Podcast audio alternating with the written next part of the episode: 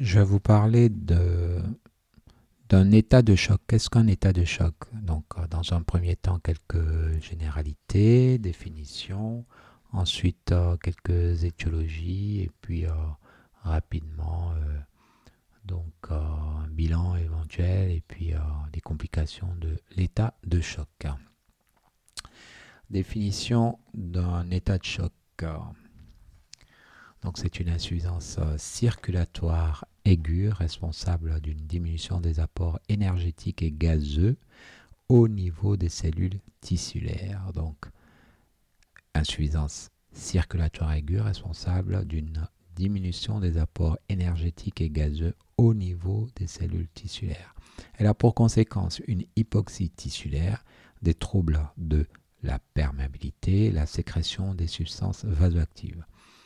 Le choc évolue en trois phases. Primaire, augmentation du débit cardiaque avec euh, redistribution vasculaire au cœur et au cerveau. Secondairement, chute du débit cardiaque en raison de la diminution du retour veineux. Et en trois, défaillance myocardique par diminution de la perfusion coronaire responsable d'une ischémie tissulaire.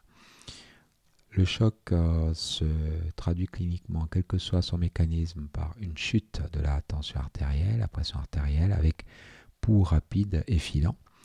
On a euh, froidure des extrémités, c'est-à-dire cyanose, marbrure, pâleur, et euh, cette pâleur est généralisée. Le patient est agité ou en situation de torpeur, voire dans le coma. Il existe une polypnée et on a une baisse de, des urines, donc on parle d'oligoanurie baisse de la tension, pour rapide et froideur des extrémités, agitation torpeur, polypnée et oligoanurie. Les formes cliniques et le traitement donc euh, de l'état de choc.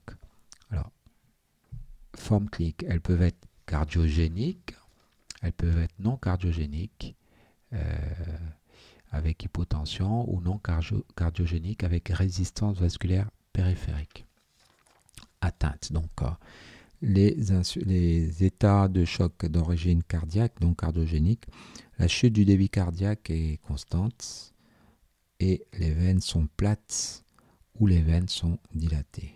Alors, les étiologies du choc, hein, de l'état de choc, d'abord l'infarctus du myocarde, l'infarctus du myocarde.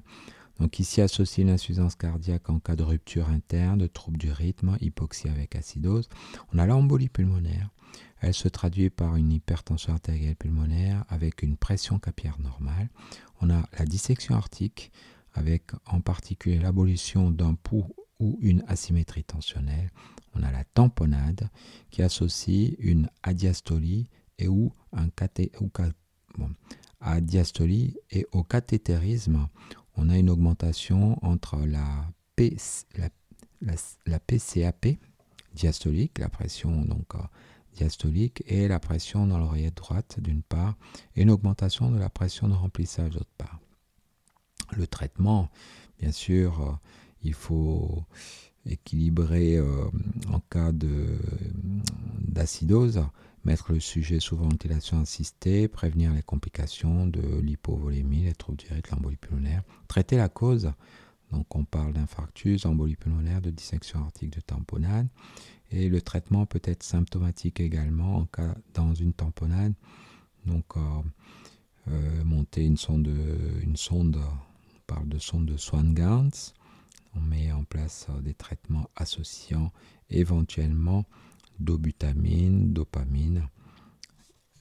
Et donc, voilà. Ensuite, on a les, les, causes non cardiogéniques. Elles peuvent être associées à une hypovolémie, donc les étiologies sont les suivantes l'hémorragie, les brûlures étendues, pancréatite aiguë, déshydratation massive par euh, diarrhée ou vomissement. Le traitement, ben, c'est assurer une hémostase, antibiotiques, vaccination antitétanique, symptomatologie, donc c'est transfusion en cas d'hémorragie, euh, surtout si on a perdu un à 2 litres, et puis euh, perfusion, donc remplissage. Les autres états de choc non cardiogéniques avec résistance vasculaire périphérique atteinte, les étiologies sont les suivantes l'allergie ou des éruptions cutanées, l'œdème de la, on a de la glotte avec éruption cutanée, on a une hyperthermie. Pardon. Autre cause non cardiogénique, les toxi-infections avec CIVD ou septicémie. Et puis les pathologies neuroendocriniennes. Le traitement est en lien avec la cause, éventuellement de l'adrénaline pour les personnes qui présentent une allergie avec des corticoïdes. On peut aller jusqu'à 1 g de corticoïdes par jour. Le remplissage, éventuellement euh, mettre des macromolécules, euh, de l'albumine ou euh, ventiler le patient. Pour les autres causes, hein, il faut faire un remplissage. Parfois épargniser le patient, le mettre sous dopamine et ou dobutamine en fonction des mots dynamiques bien sûr. Face à un choc, un état de choc, le bilan systématique associe numération de formules sanguines avec l'hématocrite, les gaz du sang, le bilan d'hémostase, ionogramme sanguin urinaire, le dosage des enzymes cardiaques, les hémocultures.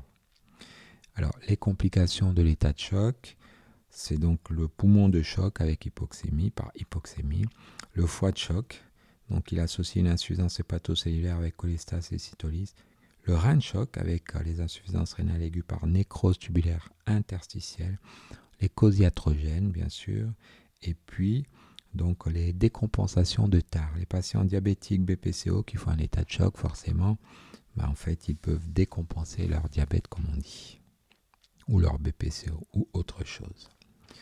Donc, les états de choc ont plusieurs causes cardiogéniques, par exemple l'infarctus, l'embolie, la dissection articulaire, la tamponade. On a des causes non cardiogéniques avec hypovolémie, là on parle d'hémorragie, de brûlure, de pancréatite, de déshydratation massive. On a les causes non cardiogéniques mais avec un phénomène de résistance vasculaire atteinte, donc on a les toxi-infections, les pathologies neuroendocrines et les allergies les complications donc euh, d'un état de choc, le poumon de choc, le foie de choc, le rein de choc, les causes iatrogéniques et la décompensation des tares, notamment diabète BPCO. Je vous remercie.